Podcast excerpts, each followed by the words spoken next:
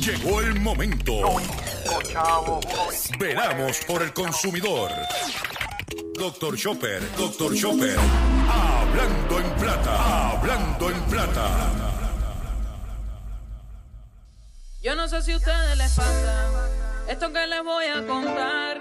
Siento que hay personas vigilando mi dinero a la hora de gastar. Me pasa exactamente lo mismo, como si a mí me fuera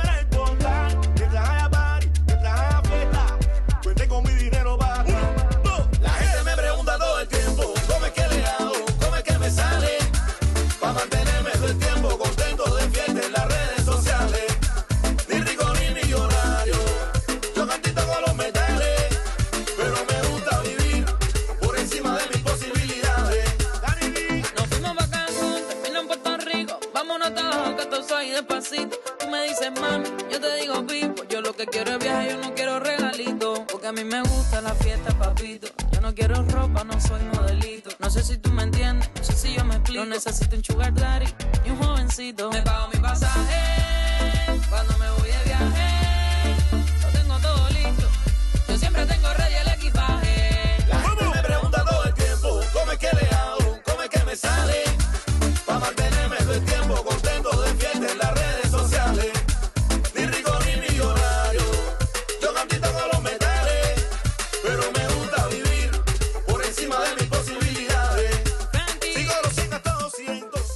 Saludos a todos, bienvenido a una edición más de tu programa, de mi programa, de nuestro programa Hablando en Plata. Hoy es miércoles 19 de enero del año 2022 y este programa se transmite a través de la cadena del consumidor. Y la cadena del consumidor la integran las siguientes estaciones.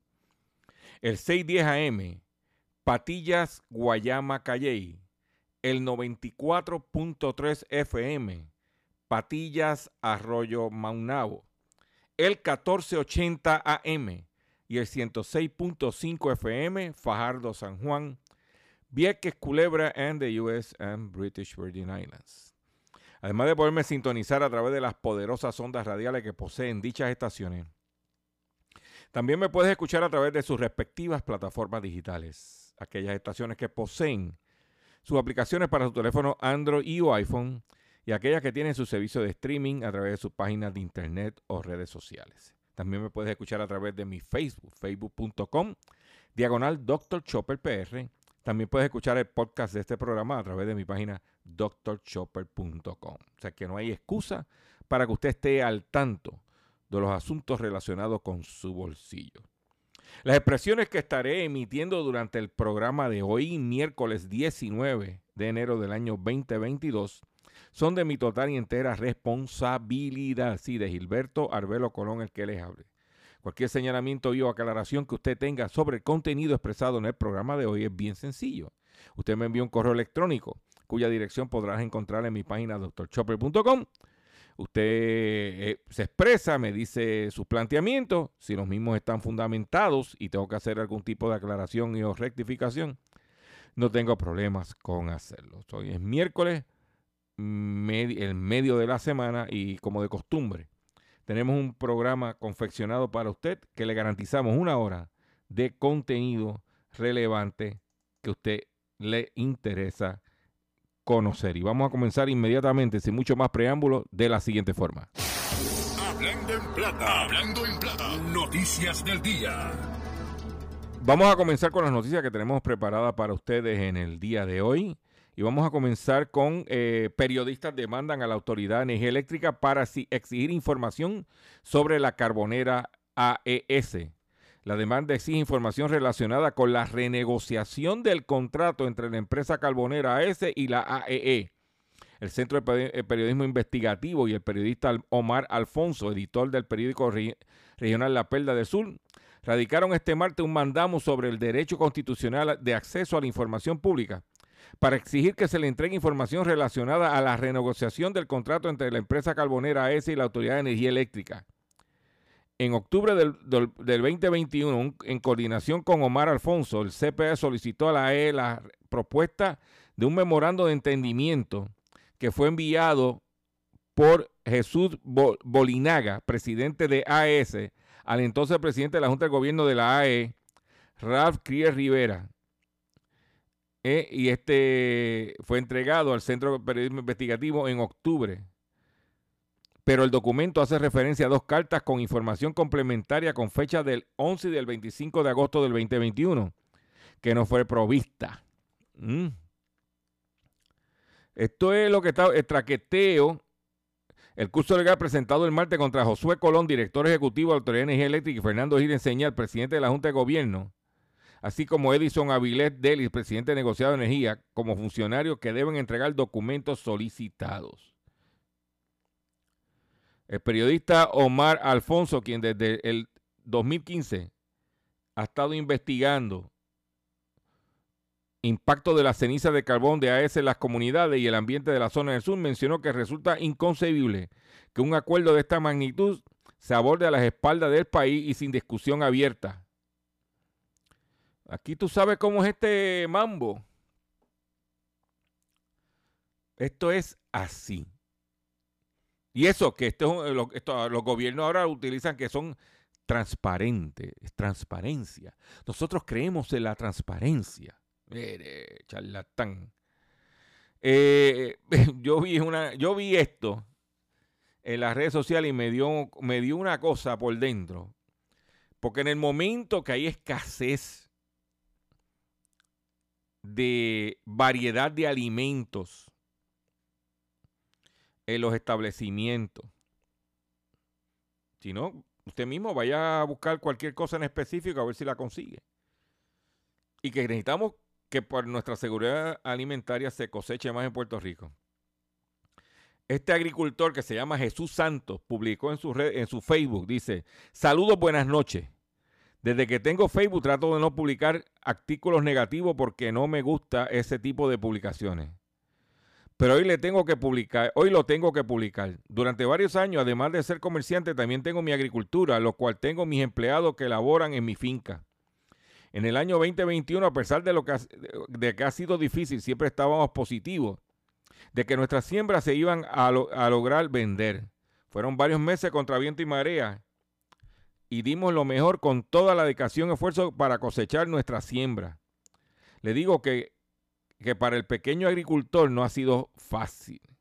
Aquí les presento mi producción de ñame de más de ocho meses, de sacrificios tirados por la borda, porque no hay venta para nuestro producto de aquí del país. Lamentablemente, un pequeño comerciante y pequeño agricultor estamos condenados a desaparecer por los pulpos y las cadenas y las megatiendas que no les interesa el producto local. Prefieren traerlo de otros países. Ahí les y ahí de eso, el al Departamento de Agricultura y a los políticos de este país, que, que no saben lo que es el sacrificio del pequeño agricultor. Y cuando yo vi la foto de todos esos ñames, yo dije, pero mira, eso es ñame del país, que eso es riquísimo, es un ñame blanco, que cuando tú lo cosechas eso es tierno, con un, bien, con un sabor. Y que el ñame congela bien.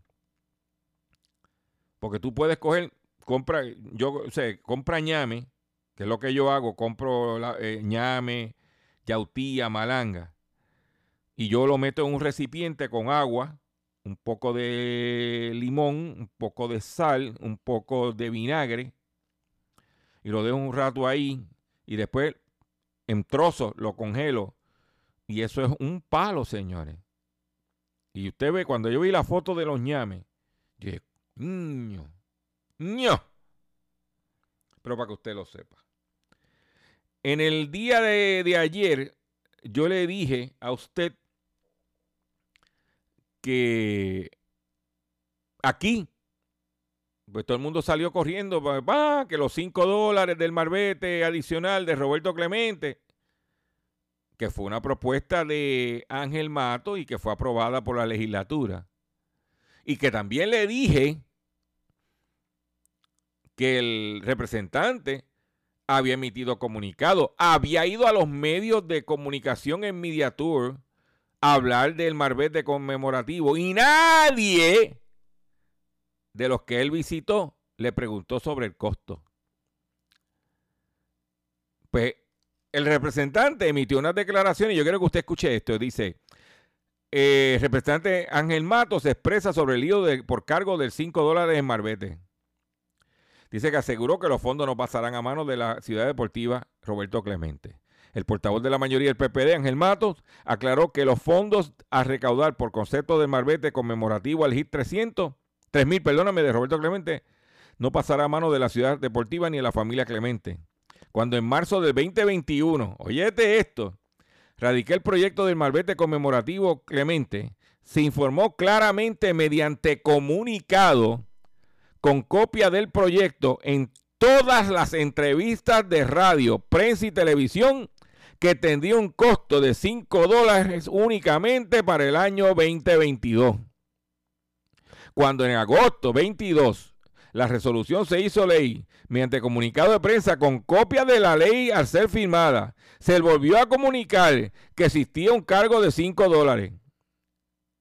Cuando se anunció el arte final a usarse en diciembre del 2021, la, la, prensa dio clara cobertura del costo vinculado al mismo, pero la, por lo que controversia que nace por este asunto nos toma por sorpresa. ¿Eh? Porque cuando van a hablar y a pasarle de que, ah, que fui a tal sitio, que fui a tal restaurante, que fui a tal hotel, que si me tomé, que si me trajiste café, la chencha. ¿Eh? De que lo que yo le dije a usted ayer, lo eh, certificó el mismo representante. Y dijo, oye, ven acá, ¿cuál es el, cuál es el drama?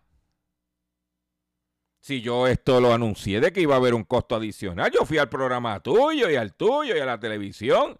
Y ahora ustedes descubrieron América. ¿Pero qué está pasando?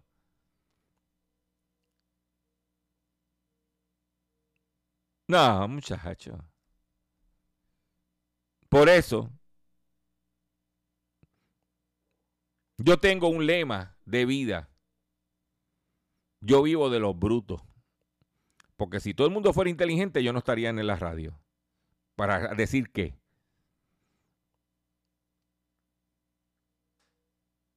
Y los, y los programas de ahí que están todo el tiempo con la, la, política, la bla, bla, bla, bla, bla, bla, bla, bla, bla. Cuando están pasando otras cosas importantes. Ahí lo tienen. ¿Viste? Así es que se brega. Porque mire lo que pasa, mire lo que acaba de publicar el eh, Noticel. Fuerte el incremento en los costos de vida de los boricuas. Así lo refleja el índice de precios del consumidor, escrito por el periodista Antonio Gómez. Dice que el costo de vida de los puertorriqueños experimentó otra fuerte, otra fuerte alza durante el pasado mes de noviembre, según el índice de precio al consumidor, que estimó el incremento en 4.3% en esos pasados 12 meses. Para que tú lo sepas. Dicha alza es la mayor registrada de un, de un, año a otro desde el 2008, según datos del Departamento de Trabajo y Recursos Humanos que elabora estos indicadores. Nuevamente, el alza en los precios de combustible y los alimentos encabezan los aumentos que se reportan eh, para dicho mes. El más reciente en la que se tiene información. ¿Ah?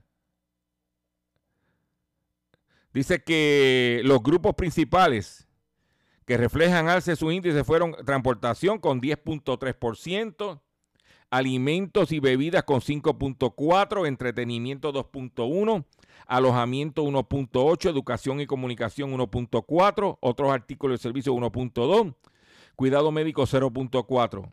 El grupo que eh, presentó una reducción de índice fue la ropa con menos un 1%.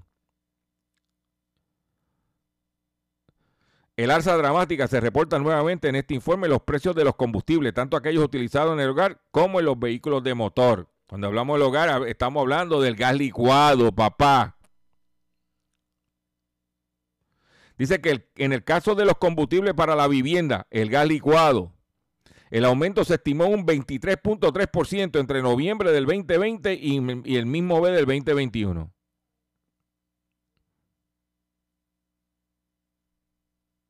El incremento para combustible para motores y otros fue mucho más fuerte, con un 48 puntos por, eh, por ciento. La transportación pública registró una alza drástica de 41.4%. Por otro lado, eh, de los alimentos, el alza mayor se registró en las grasas, aceites y aderezos, con un 15.8%. Le sigue el grupo de las carnes, aves, pescado y huevo, que se estimó en un 10.4%. También hubo alzas marcadas en cereales y productos de cereales en 7.3%. En las frutas y vegetales un 6.4%. En la leche y productos relacionados un 3.0%. Los alimentos consumidos en el hogar en general aumentaron un 6.4%, mientras los consumidos fuera del hogar incrementaron algo menos de 5.1%. Mira, para que tú estés al tanto, ¿eh? en el caso de la ropa, el único que, se, eh, que redujo fue eh, eh, los zapatos bajaron un 2.8% y la ropa de mujer 2.4. Ahí lo tiene. Por otro lado, hackers de Corea del Norte robaron cerca de 400 millones de dólares en criptomonedas durante el 2021, según reporte. El auge de las criptomonedas de los últimos años ha enriquecido a diversos inversionistas aventurados, pero también a grupos de hackers y a los gobiernos para los que trabajan mediante el robo. De acuerdo con un reporte de la firma de análisis Blockchain Chain Analysis, grupos de hackers de Corea del Norte robaron un total de 395 millones de dólares en criptomonedas el año pasado. La suma representa un aumento de casi un 100 millones de dólares en comparación de los robos hechos por este tipo de grupos de ciberdelincuencia durante el 2020, elevando sus ganancias totales en los últimos cinco años en 1.500 millones de dólares. El coreanito, ese King Kong-hu, algo así, salchichón, algo como se llama el tipo. Dice que los hackers lograron robar esta cantidad a través de siete instrucciones dirigidas principalmente a empresas de inversión, intercambios centralizados según el reporte. A su vez, utilizaron señuelos de phishing, vulnerabilidades de código, malware e ingeniería social avanzadas para desviar fondos de las billeteras calientes conectadas a Internet de estas organizaciones a direcciones controladas por el país asiático. Ether fue la principal criptomoneda robada por los hackers norcoreanos. Otro de los datos interesantes encontrados por Chain Analysis es que por primera vez desde que se comenzó a rastrear el robo de criptomonedas de Corea del Norte, Bitcoin ya no fue la criptodivisa más robada. Esta solo representó el 20% de los fondos robados. Lo que se robó fue 58% fue de Ether, la unidad monetaria de la red Ethereum. El 22% restante provino de los tokens ERC20, una forma de criptoactivo utilizado para crear contratos inteligentes de la cadena de bloques de Ethereum. Los hackers norcoreanos utilizan el robo de criptomonedas para apoyar los programas armamentistas de Corea del Norte. Una de las razones por las que los hackers se centran en el robo de criptomonedas por encima de otros delitos financieros es debido a la relativa facilidad con la que pueden llevarse el dinero digital.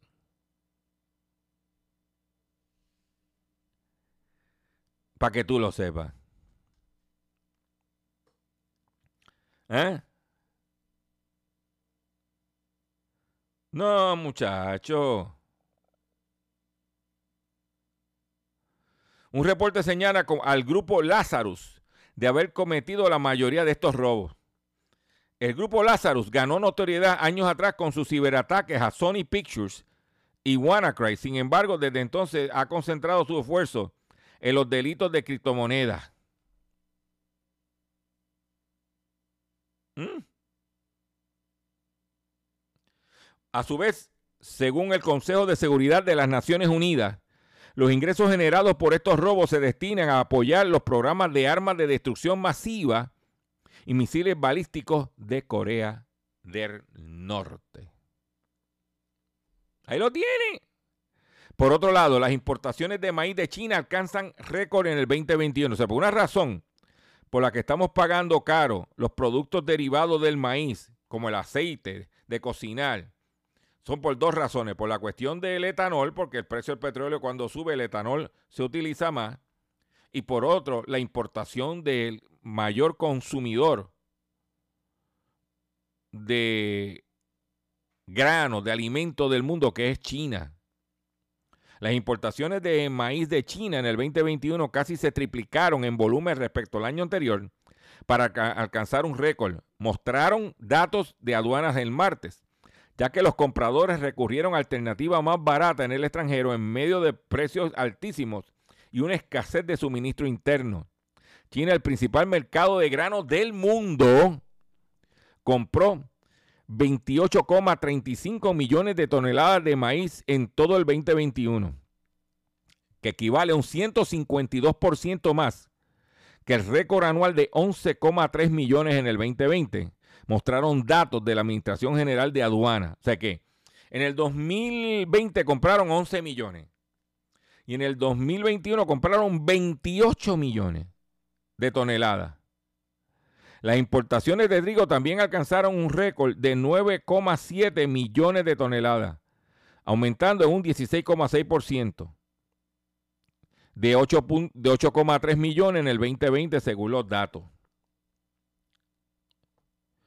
Los precios del maíz en China alcanzaron máximos históricos en el 2021 después de que Pekín redujo sus enormes reservas temporales del grano y el mal tiempo afectó la cosecha en, la principal región productora el año anterior. Los compradores incrementaron las importaciones de grano eh, como maíz y trigo para cubrir la brecha interna en el suministro. El apetito de China por los granos importados mostró señales de disminución en los últimos meses del año ya que una mayor cosecha de maíz hizo bajar los precios internos, mientras que la demanda de alimentos del sector ganadero se debilitó debido a la caída de los márgenes porcinos. Ahí lo tienen. Por eso que tenemos los precios altos. Mire, todo aquel, aquello que le gusta jugar el videojuego Call of Duty, Candy Crush, entre otros, van a tener que morir en el Xbox. Hay una situación que hay, prácticamente tres consolas de videojuegos. Nintendo, usted es fabricante de videojuegos, Nintendo, de consolas. Nintendo, Sony y Xbox. Y muchos de ellos están peleándose por el contenido. Pues ¿Qué títulos de Activision Blizzard, que fue adquirida por Microsoft por 60 millones de dólares, serán exclusivos de Xbox? Después de una compra histórica en el mundo de videojuegos, Microsoft sumará varias franquicias que han sido millonarias. Eh, Activision Blizzard será adquirido por Microsoft en una transacción histórica por el mundo, para el mundo del videojuego, que la transacción asciende a no 68 60 millones, no 68 mil 700 millones de dólares.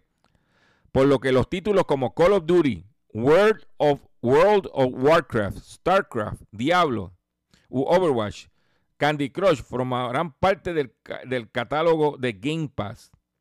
De acuerdo con una carta emitida por el ahora CEO de la división de Microsoft Gaming, Phil Spencer, hasta que se cierre esta, esta transacción, Activision, Blizzard y Microsoft Gaming continuará operando de forma independiente. Sin embargo, algunos usuarios no saben si varios de los títulos de, de, la desarrolladora de videojuegos ya no se podrán jugar en otras consolas como PlayStation, algo que sigue sin ser confirmado y definido por Xbox. Nadie va a dar 68.700 millones de dólares si no le va a sacar partida. ¿Eh?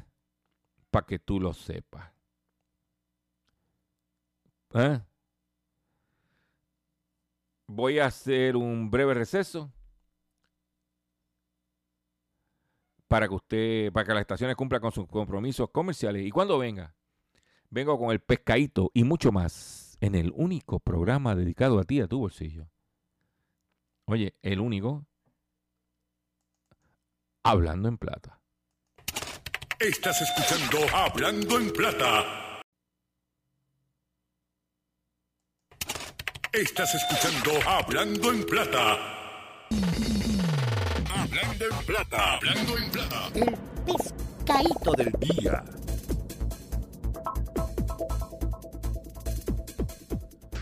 Consumidores, el pescadito de hoy, miércoles 19 de enero del año 2022 es el siguiente. Y tiene que ver con el tumbe de los 5 pesos más los 21 dólares en la tablilla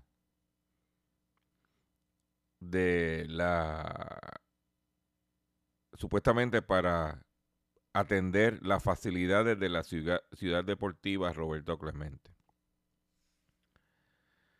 ha trascendido en los medios, usted la discusión del día a día, yo voy a aprovechar y darle mi punto de vista sobre esto y lo voy a meter en el pescadito. Lo primero que le voy a decir es lo siguiente. En toda esta discusión, y se ha mencionado de que la ciudad deportiva Roberto Clemente, si se, se estima que desde su origen ha recibido entre, hay cantidades entre 60 y 100 millones de dólares. Porque hay que contar las actividades que se hacen en los Estados Unidos en beneficio para Roberto, Fundación Roberto Clemente. Luis Roberto, eh, de la, hijo de Roberto Clemente, de la familia Roberto Clemente, pues ha estado en los medios defendiendo a su familia. No tiene nada. Pero yo veo que nadie le ha preguntado a Luis Roberto Clemente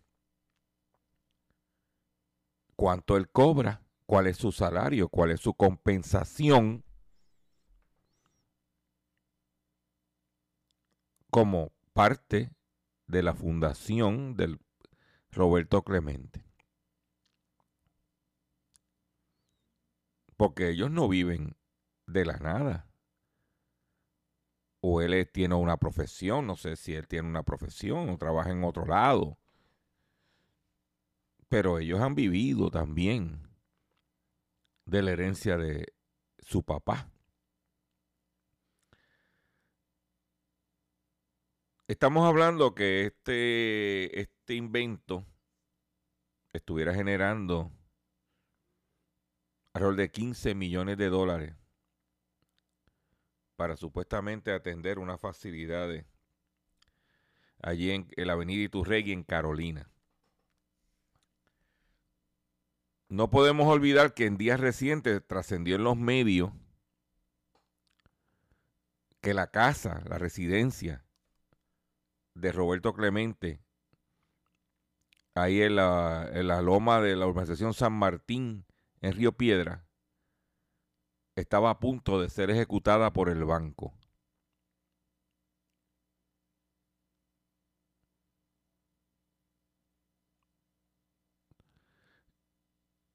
No sabemos qué pasó en eh, eh, eh, con esa ecuación.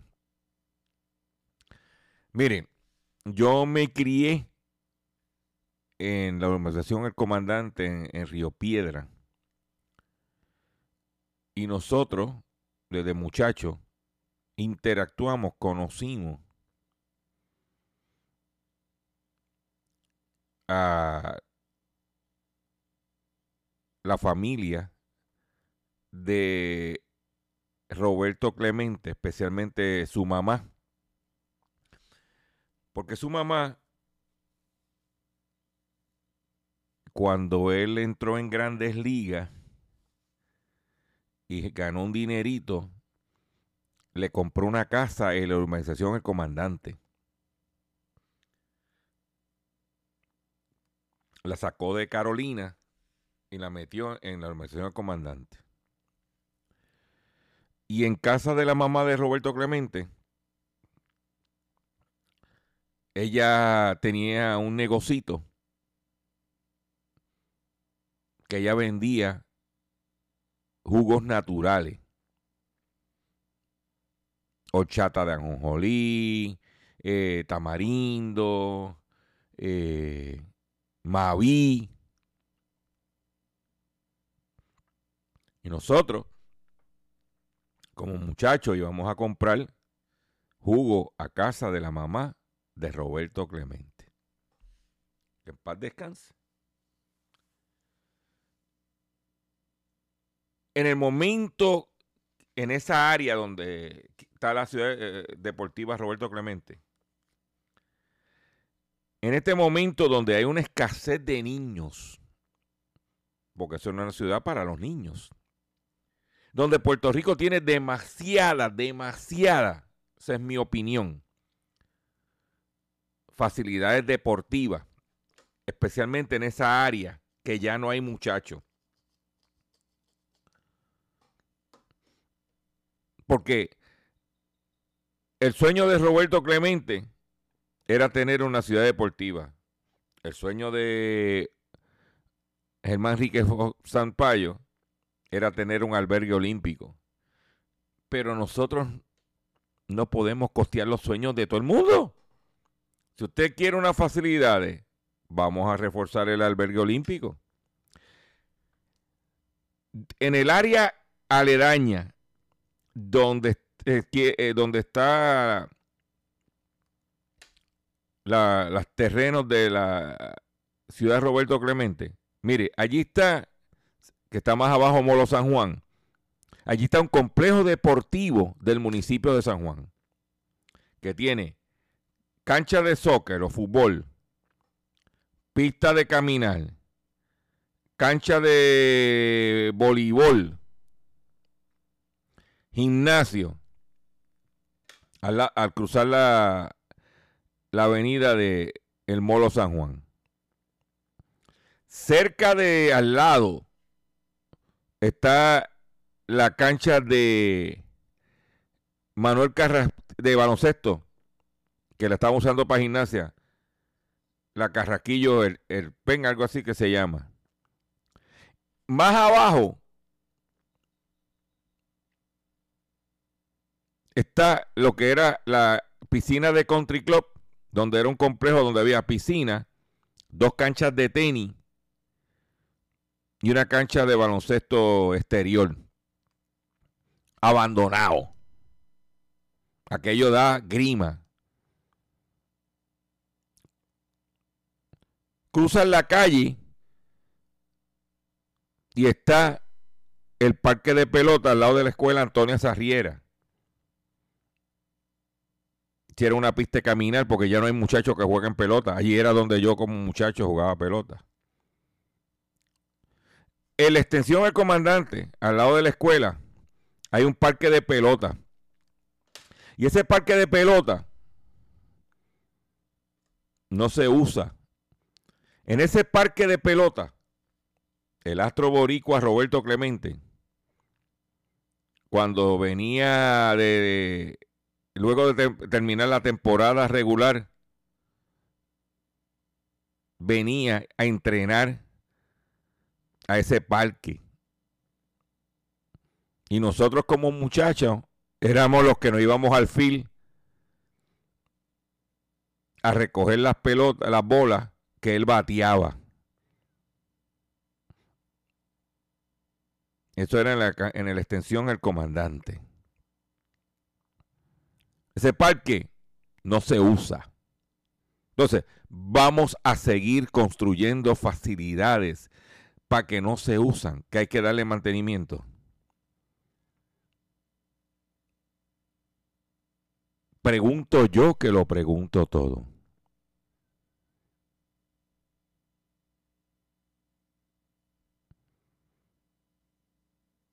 Eso es, ese terreno, eso era parte del mangle que colinda con la laguna San José. Y eso está rellenado.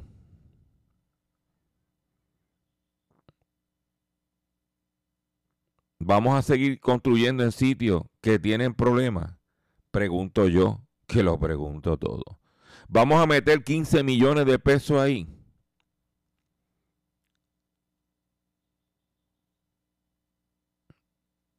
Pregunto yo, que lo pregunto todo.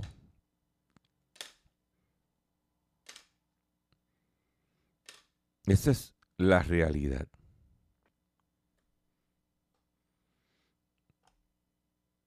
Un problema que tenemos en este país es que queremos vivir más allá de nuestras posibilidades. Por eso estamos como estamos.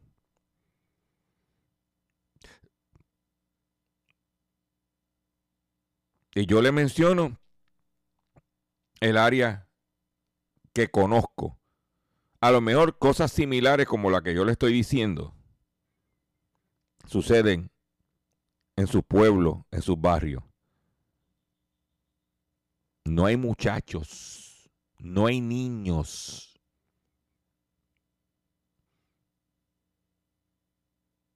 como habían antes.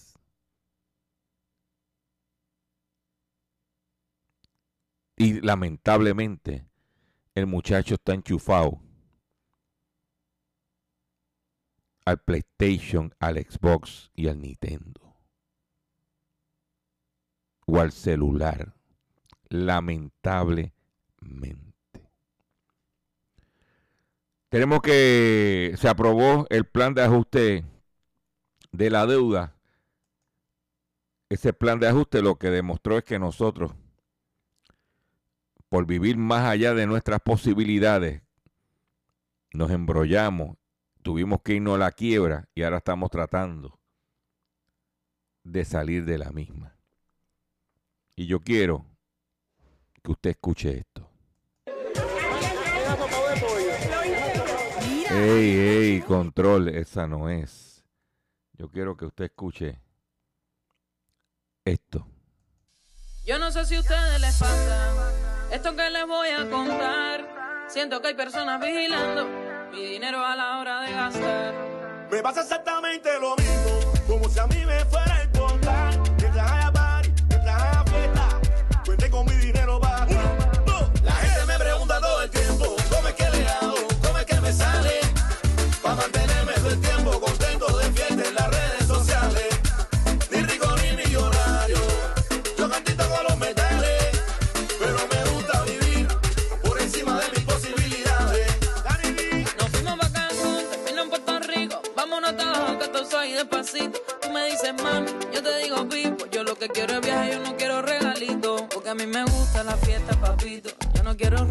soy modelito. No sé si tú me entiendes, no sé si yo me explico. No necesito un sugar daddy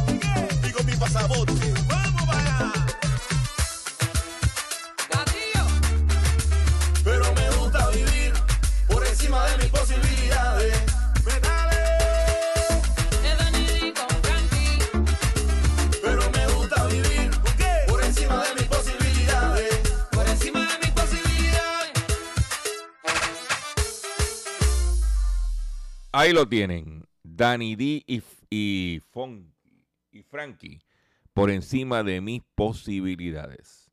Hospitales han tenido que hasta un 25% de docentismo de profesionales de, de enfermería. Así trascendió en un censo correspondiente al viernes 14 de enero, ofrecido por la administración de 65 hospitales del Departamento de Salud. En, el informe, en un informe preliminar entregado por 65 hospitales de la isla al Departamento de Salud, reveló que al menos el viernes pasado habían clínicas en los que se ausentaron entre 20 y un 35% de sus profesionales de enfermería. Esto en momentos que se registran cifras históricas de hospitalización del COVID-19. Es bien importante señalar también que nos llegó información cuando estábamos ocultando esto, de que el Hospital San Jorge está teniendo, aparte de ausentismo, bajas, renuncias del, em, del, personal de enfermería. Porque el hospital lo que hizo fue, aparente y alegadamente, según nuestra fuente, que convirtió el empleado, en vez de un empleado por hora, a un empleado con una posición como gerencial exento y que no importa eh, el horario, tiene que trabajar. ¿Y qué han hecho? Se están yendo y el Hospital San Jorge, que en este momento donde hay casos pediátricos, y aunque hace tiempo que el Hospital San Jorge dejó, dejó ser el Hospital San Jorge Children, y se convirtió en San, San Jorge Women and Children, porque no hay niños. Por eso es que yo digo, señores, tenemos que cuidarnos, no nos podemos dar el lujo de enfermarnos. Porque nos metemos en un hospital y, y a lo mejor no salimos de allí. Porque si no hay personal, no hay higiene. Y si no hay higiene, no hay salud. Esto no es un juego de niños. Esto es lo que está pasando. ¿eh? Y eso está sucediendo en todos los negocios.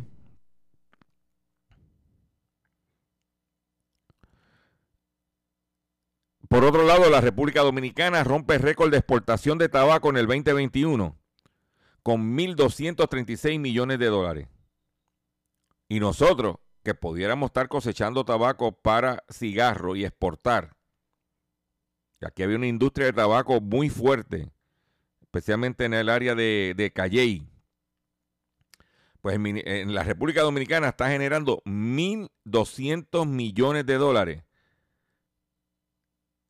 Dice que el Ministerio de Industria y Comercio eh, destacó la cifra sin precedente de las exportaciones dominicanas de tabaco, que alcanzaron 1.236 millones de dólares en el 2021, marcado un, marcando un pico histórico en los últimos 10 años y representando un crecimiento interanual de 32 y 30% en comparación con el 2020 y el 2019 respectivamente. Según datos de la Dirección General de Aduana, este crecimiento viene explicado principalmente por las exportaciones de cigarros y cigarritos puros, los cuales pasaron de 787 millones de dólares en el 2020 a 1.047 millones de dólares en el 2021. Asimismo, las exportaciones de tabaco en rama o sin elaborar mostrando un crecimiento significativo al pasar de 10 millones de dólares en el 2020 a 50 millones de dólares en el 2021. El gobierno liderado por el presidente Luis Abinader se ha comprometido a trabajar para que el tabaco dominicano viva su mejor momento a través de un plan de relanzamiento de la industria de tabaco coordinado con el ministerio y, estas cifras confirman que vamos por buen camino, destacó Víctor Ito Bisonó, ministro de Industria y Comercio de la República Dominicana. Agregó que estos resultados son reflejos de los esfuerzos del gobierno en favor del crecimiento económico de la República.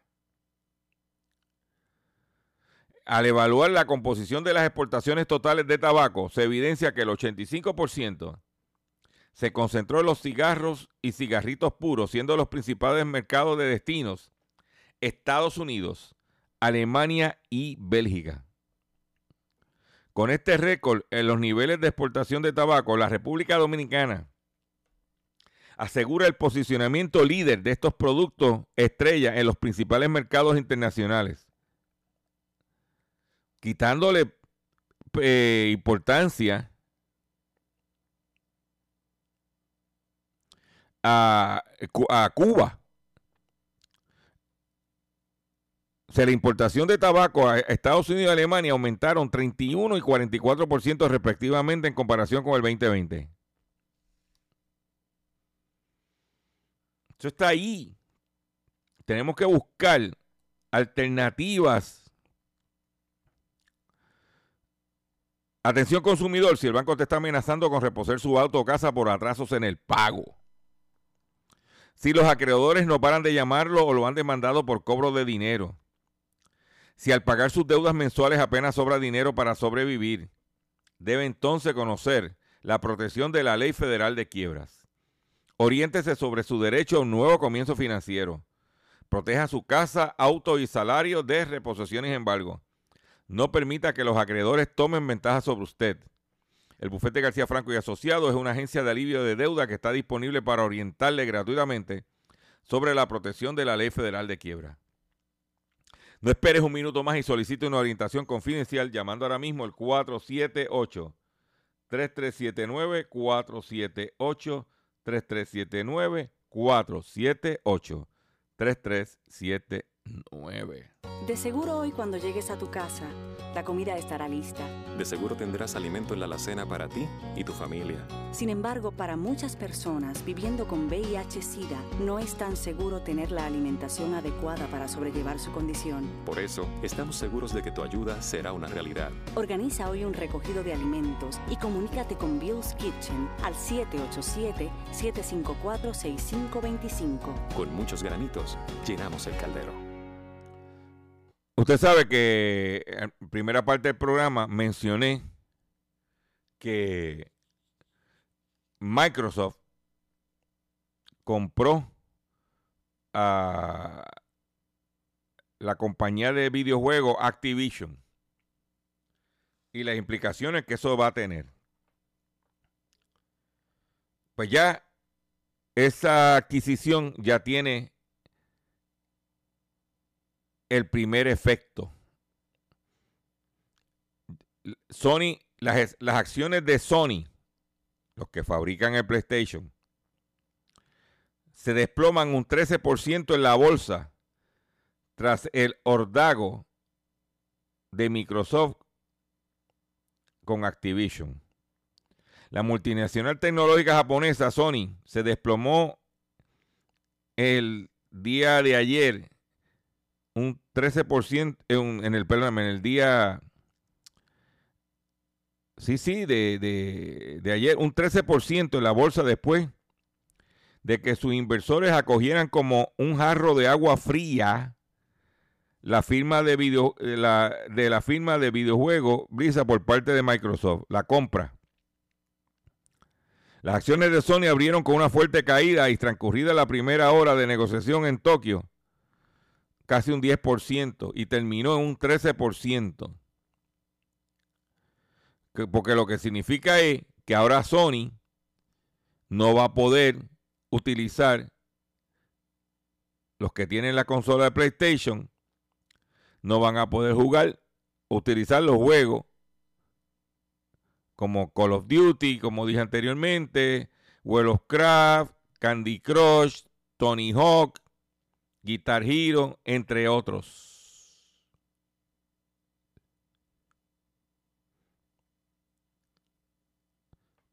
¿Eh?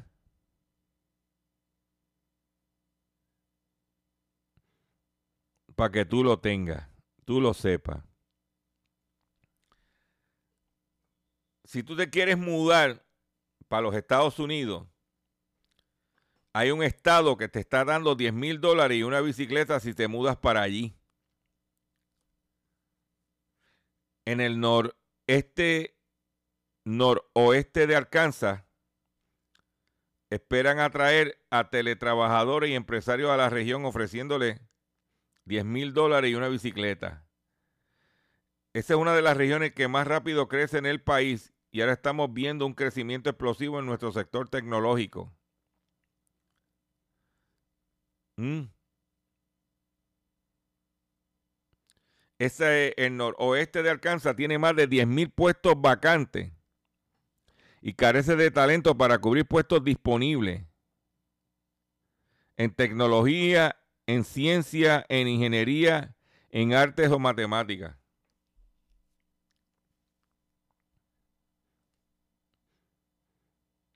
Ah, los potenciales eh, trabajadores deberían poderse mudar al noreste de Arkansas en los seis meses posterior a la aprobación. La empresa de emergente de vehículos eléctricos Canú anunció recientemente que está relocalizando su sede central al noroeste de Arkansas y estableciendo un centro de investigación. Walmart tiene su sede en Bentonville, Arkansas. Tyson Foods y JB Hunt también están ubicadas en el mismo estado. Por otro lado, usted ah, podría oído hablar de la situación de Djokovic, el tenista ucraniano, si no me equivoco, y que no se vacunó y que cuando fue a defender su campeonato en la Copa, en el torneo de Australia, fue arrestado. Y tú dices, pues está bien. fue deportado. Pues aquí el tipo no se vacunó, pues está bien, no eso es parte. No, no, no. Le está costando. La marca de ropa Lacoste, patrocinador principal del número uno del tenis en el, mundo, el serbio, no, no Ucrania, Serbia. Novak Djokovic le pedirá cuentas por la polémica de los últimos días en Australia y donde finalmente fue expulsado por no cumplir con los requisitos de vacunación del país. ¿Eh? En el 2017 firmó un, un, multimillonario contrato y abandonó la empresa japonesa Uniqlo. Pues la marca Fracenta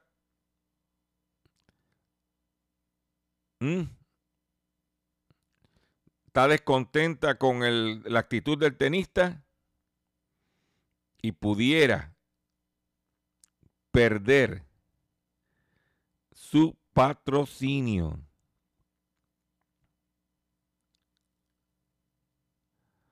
También él usa los tenis que usa son los ASICS.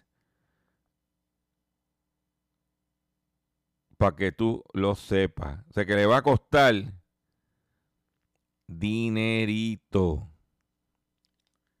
Con esa noticia me despido ustedes por el día de hoy. Yo le agradezco su paciencia, yo le agradezco su sintonía. Los invito a que visiten mi página doctorchopper.com, regístrate en mi facebook.com diagonal doctorchopperpr. Me despido de hoy hasta el próximo programa. Yo no sé si a ustedes les pasa esto que les voy a contar. Siento que hay personas vigilando mi dinero a la hora de gastar. Me pasa exactamente lo mismo, como si a mí me fuera